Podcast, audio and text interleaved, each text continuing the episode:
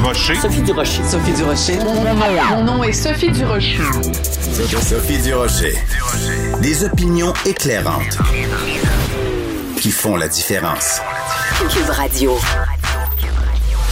Bonjour tout le monde, bon jeudi, j'espère que vous profitez du beau temps et que vous soyez à l'intérieur ou à l'extérieur. Ben, J'ai une suggestion d'accompagnement euh, auditif pour vous. Euh, vous savez qu'avec mon mari Richard Martineau, on anime, on co-anime un balado qui s'intitule L'apéro piquant. Le principe est tout simple, on invite des gens vraiment vraiment, vraiment à prendre l'apéro chez nous, un petit verre avec ou sans alcool, à la maison, dans notre salon. Il y a des micros qui nous espionnent et qui captent tout ça.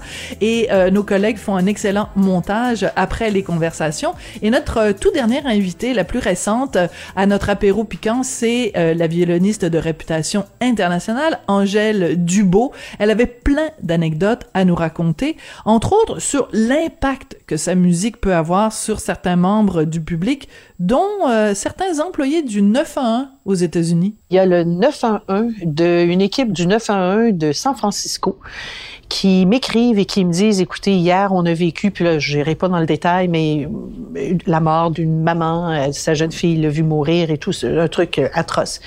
Et toute l'équipe était comme vraiment démolie. Et puis ils s'en revenaient ils sont retournés à leur leur centrale ou leur bureau je ne sais trop. Et puis à la radio jouait une des pièces de l'album blanc. Et et là, ils m'ont écrit puis ils m'ont dit vous avez été à un moment de notre vie, la musique, votre musique, nous a reconnectés à la vie parce qu'on se, on était tous à se demander mais qui on est, mais qu'est-ce qu'on fait, mais de voir Hmm. quelque chose qui était si lourd à avoir vu, pour eux, passait tellement mieux avec la musique. Ben ça, c'est la force de la musique aussi. Et elle nous a raconté aussi, dans les années 80, elle a passé trois ans en Roumanie parce qu'il y avait un professeur de violon exceptionnel avec qui elle voulait étudier. Elle a passé trois ans en Roumanie sous la dictature de Nicolae Ceausescu. Voici ce qu'elle avait à nous raconter. Alors, très naïvement, je suis arrivée, j'ai débarqué à Bucarest. Euh, et puis, en 81, sous le régime de Ceausescu. Et là, je me suis retrouvée, un étudiant sur trois travaillait pour la Securitate. Tu ne savais pas c'était qui. J'avais des micros dans ma chambre. Euh, mes Ah oui? lettres étaient ouvertes. Oui, mes téléphones étaient écoutés. Incroyable. Euh, la première année, je l'ai vécu dans des, des camines, des, des, euh, des dortoirs, si on veut. Mais là, on pouvait pas me mettre avec les Roumaines. Moi, j'étais Ah ben non, vraiment c'est à Satanas. Faut surtout Ben pas oui. donner des idées. Alors, on me mettait dans une chambre à part. Et là, euh, il y avait l'hiver, il y a de la neige là, il fait froid là-bas et tout. Mais l'hiver, il y avait pas de chauffage. Fait que je dormais avec ma tuque, mes gants, euh, mon manteau, avec les couvertures. J'allais pour prendre ma douche et c'était un petit tuyau qui tombait comme ça et c'était de l'eau froide. Et là, c'était comme go go go go. Et la bouffe? Euh, épouvantable. J'ai la première année, j'ai fait neuf grosses grosses grosses gastro-entérites. Euh, ah oui, oui, j'étais tellement, tellement maigre, pas mince, maigre quand je suis revenue. Euh, D'ailleurs, c'est ça, là, mes parents, après un an, m'ont dit, écoute, ça pas de bon sens, faut, faut que tu reviennes, tu peux pas rester là-bas et tout. Mais moi, pour la musique, je voulais rester là-bas. Alors, c'est toutes sortes d'anecdotes que vous allez retrouver dans le balado L'apéro piquant qui est en ligne aujourd'hui. Vous allez retrouver ça dans la section balado sur le site de Cube Radio. Elle raconte aussi une anecdote très rigolote sur le général de Gaulle. Je pense qu'à plusieurs reprises en écoutant ça, vous allez pousser un très amusé. Ben voyons donc. De la culture aux affaires publiques. Vous écoutez Sophie Durocher. Cube Radio. Depuis 48 heures, on n'entend parler que du chemin Roxham et de la situation euh, euh, là-bas, c'est-à-dire que les prévisions pour cette année, pour 2022, seraient qu'on accueillerait euh, jusqu'à 35 000 migrants qui passeraient euh, par le chemin Roxham. On- vous le savez, euh, le gouvernement du Québec a demandé euh, qu'on ferme le chemin Roxham, fin de non-recevoir. On peut dire que le chemin a été fermé à Ottawa par euh, Justin Trudeau.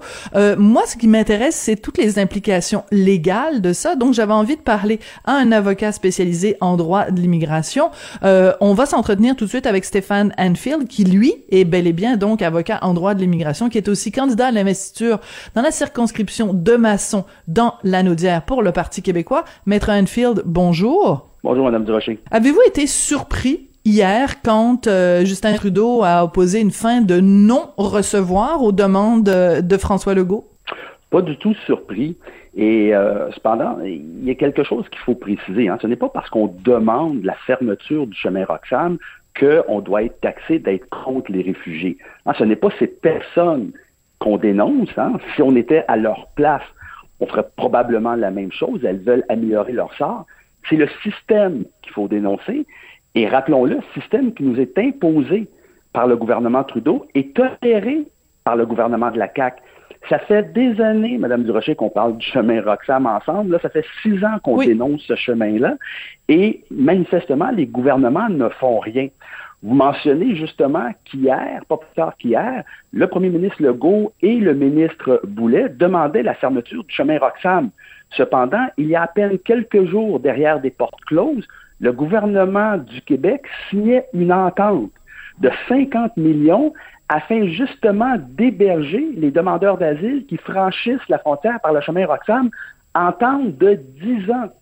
Alors, manifestement, c'est pas demain la veille qu'on va régler la question du chemin Roxham et je pense que les, gouvernements devraient mettre leur culotte, prendre les décisions qui s'imposent et, là, ce qu'on constate, c'est qu'au contraire, on laisse aller et on envenime la situation. Et présentement, faut le dire, la situation est gangrénée. Oui, mais je, je trouve ça très important ce que vous venez de dire, maître Anfield, euh, de replacer les choses en perspective, de rappeler que ce n'est pas contre les migrants qu'on en a. Au contraire, on est prêt à accueillir plein de gens. On est très ouvert au Québec, on est très généreux, on est très hospitalier, mais c'est la manière et c'est la quantité et c'est la façon. Mais c'est important de le mentionner parce que euh, des gens qui critiquent, par exemple, le Québec, vont se servir de cet épisode-là pour dire ah on le sait bien au Québec, euh, vous êtes anti-immigration, vous êtes xénophobe. Ce n'est pas du tout de ça qu'il s'agit. C'est important de le répéter. Absolument. C'est un système qui permet justement aux demandeurs d'asile de franchir la frontière au Québec de cette façon. Et pourquoi au Québec? Bon, on le dit, on le répète, à cause justement du chemin Roxham, qui est une voie d'accès la plus facile. Et pourquoi les gens vont passer de cette façon pour demander le statut de réfugié? Ben, c'est l'entente sur le tiers pays sûr, entente qu'on dénonce depuis de nombreuses années, qui doit être abolie ou à tout le moins revue, qui oblige d'une certaine façon les gens à franchir la frontière de cette façon si elles ne veulent pas être refoulées en territoire américain. Alors moi, ce que je demande, c'est revenons à la base, revenons avant l'entente de cette, de cette, de, la signature de cette entente, hein, qui, rappelons-le, a été signée par euh, mm-hmm. l'ancien gouvernement libéral, qui était le ministre à l'époque de l'immigration, Denis Coderre, qui avait probablement de bonnes intentions à l'époque, mais aujourd'hui, force est d'admettre, de constater que l'entente a des effets négatifs et négatifs pour le Québec. Vous savez, on parle de 7000 euh, entrées irrégulières par le chemin Roxham au cours des trois derniers mois. Et si on compare avec les entrées ailleurs dans le reste du Canada, on parle d'environ 150 en Colombie-Britannique, à peu près le même nombre pour le Manitoba. Donc, c'est complètement ridicule comme situation. Alors, réglons le cas et à ce moment-là, les gens vont se présenter de façon officielle à un poste de contrôle. Elles seront prises en charge, ces personnes, par les autorités compétentes et sur toute la frontière canadienne, pas seulement au Québec, ben parce que présentement, les demandes d'asile, désolé, mais au Canada, c'est au Québec que ça se passe. Oui, et c'est important de le rappeler, Maître Enfield. Euh, il y a quelques années de ça, je me souviens pas quelle année, mais peut-être vous vous en souvenez. À Emerson, au Manitoba, euh, il y avait des passages euh, illégaux. Le gouvernement du Manitoba a demandé à Ottawa de fermer ce passage-là. Et le gouvernement le fait. Donc, si le gouvernement, euh, si Ottawa est capable de le faire quand c'est euh, une entrée, euh, une passoire, quand la passoire se situe au Manitoba, on dit OK, on, va mhm. fermer le passage. Quand il est au Québec, on laisse le robinet ouvert. C'est un deux poids deux mesures, il me semble. Et, et, un autre bel exemple également que celui que vous venez de mentionner, en Colombie-Britannique, il y a quelques années, des bateaux de Tamoul, de réfugiés Tamoul, arrivaient de façon illégale au port de Vancouver et à l'époque, le gouvernement Harper n'avait pas attendu six ans pour légiférer. Il, avait apporté des modifications importantes à la loi sur l'immigration afin de criminaliser d'une certaine façon cette façon de faire. Et on n'a plus entendu jamais parler de bateaux arriver au port de Vancouver avec à son bord des demandeurs d'asile tamouls. Alors pourquoi, puisque la situation est typiquement québécoise, ça prend six ans avant de régler une situation? Hier, le gouvernement Trudeau nous disait on négocie avec les Américains, on va trouver une façon de euh, modifier l'entente sur les terres pays sûrs. Ça fait plus de six mois quand cette nouvelle-là est sortie. Et pourtant, six mois plus tard, il n'y a rien qui se passe. Alors, il faut que les gouvernements bougent. Et je pense que ça va prendre, euh, Madame Durocher, de la volonté politique. il va falloir être créatif, il va falloir être imaginatif. Je veux juste rappeler qu'au début de la pandémie, le gouvernement du Nouveau-Brunswick a fermé sa frontière à tous les citoyens québécois qui voulaient se rendre aux îles de la Madeleine. C'est vrai? Vous avez raison. Je lance l'idée. Le chemin Roxane, c'est un chemin municipal à ce que je cherche. Hmm, Alors je que les venir. gouvernements soient créatifs, qu'ils soient imaginatifs, que les, euh, les, les conseillers politiques qui sont payés pour trouver des idées, ben, qui passent moins de temps sur Twitter, plus de temps dans leur bureau à réfléchir à la question. Je trouve ça non, c'est un bon parallèle. C'est un bon parallèle. Écoutez, euh, mon collègue Philippe euh, Vincent Foisy hier euh, a amené euh, des, des, des très bons arguments euh, euh, pour la réflexion justement sur le chemin Roxham. Il faisait un parallèle entre autres avec bon la situation qu'il y a en ce moment en Ukraine, des réfugiés ukrainiens qui veulent entrer au pays pour fuir la guerre et qui se font vraiment mettre toutes sortes de tracasseries administratives, des données biomédicales, puis il faut que vous ayez tel papier, puis tel ceci, puis tel cela. Euh, donc, comment ça se fait que d'un côté, il y a une passoire, puis d'un autre côté, euh, on, on met euh, vraiment toutes sortes de... de de barrières pour euh, de, pour des réfugiés légitimes. Euh, et l'autre euh, euh, élément qu'amenait Philippe Vincent que je trouve drôlement intéressant c'est qu'il rappelait à tout le monde que euh, vous savez euh, après le retrait des, des troupes étrangères et après le retrait de, de bon de, des puissances mondiales d'Afghanistan ben on a quand même encore en Afghanistan des interprètes qui ont aider le Canada, qui se retrouvent sur place et qui veulent. On leur avait promis qu'ils qu pourraient euh, revenir, euh, qu'ils pourraient venir vivre ici au Canada avec leur famille, et c'est pas encore fait. Donc il y a comme euh, d'un côté une passoire, puis de l'autre côté des tracasseries bureaucratiques. Comment on explique ça, maître Enfield Difficile à expliquer. En fait, si on fait la comparaison entre le chemin Roxham et la situation en Ukraine, évidemment, c'est deux situations complètement différentes. Et au niveau de l'Ukraine, le gouvernement fédéral, et ça, je pense que c'est important de le rappeler, n'a pas introduit un programme spécial pour réfugiés. Hein? Il a introduit deux programmes spéciaux, un à titre de temporaire, donc de visiteurs, disons-le ainsi, et de résidence permanente dans le regroupement familial. Alors que les gens qui passent la frontière par le chemin Roxham demandent le statut de réfugié. Et dans ce contexte-là, ils n'ont pas le choix d'être accueillis et d'être entendus éventuellement par la commission de l'immigration du statut de réfugié, qui, elle, verra déterminer qui doit être reconnu comme réfugié ou non parmi les demandeurs qui se présentent devant euh, ce tribunal. Mais pour l'Ukraine et aussi l'Afghanistan, euh, en Afghanistan, c'est fort différent. Hein? On, a, on a introduit un programme pour les réfugiés, mais ce que je constate au gouvernement fédéral, au ministère de l'immigration, c'est pas la première fois. On voit la situation de crise en Ukraine. C'est pas la première fois qu'il y a une situation de crise, qu'on vit des crises. On l'a vu avec l'Afghanistan, avant ça la Syrie, l'Irak aussi. Oui. J'ai l'impression qu'on refait la roue, qu'on qu réinvente oui. la roue à chaque fois. On ne prend pas en considération ce qui a été fait dans le passé, les erreurs commises pour corriger ces erreurs-là. Hmm. Écoutez, en, on est au mois de mai, on est, on est à la mi-mai et on attend encore des, des, des, des, Ukrainiens qui, ont, qui auront été acceptés dans ces nouveaux programmes-là. On les attend encore. Alors, comment se fait-il qu'on n'est pas capable de bouger plus rapidement? Comment se fait-il qu'on n'est pas capable de régler une situation fort simple au chemin Roxham? Vous savez, l'entente sur les tiers pays sûrs là, qui est signée avec les États-Unis, il y a un article, hein, l'article 10, qui permet à un des deux partenaires de suspendre unilatéralement les effets ah, de oui? l'entente. Ah oui? Pas besoin de demander à l'autre partenaire.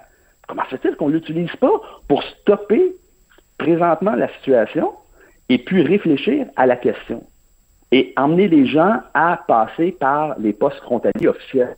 Comment se fait-il qu'on ne le fait pas? On a prévu dans cette entente cette disposition-là. Pourquoi maintenant on ne l'utilise pas? Il faudrait répondre à la question. Malheureusement, je n'ai pas de réponse.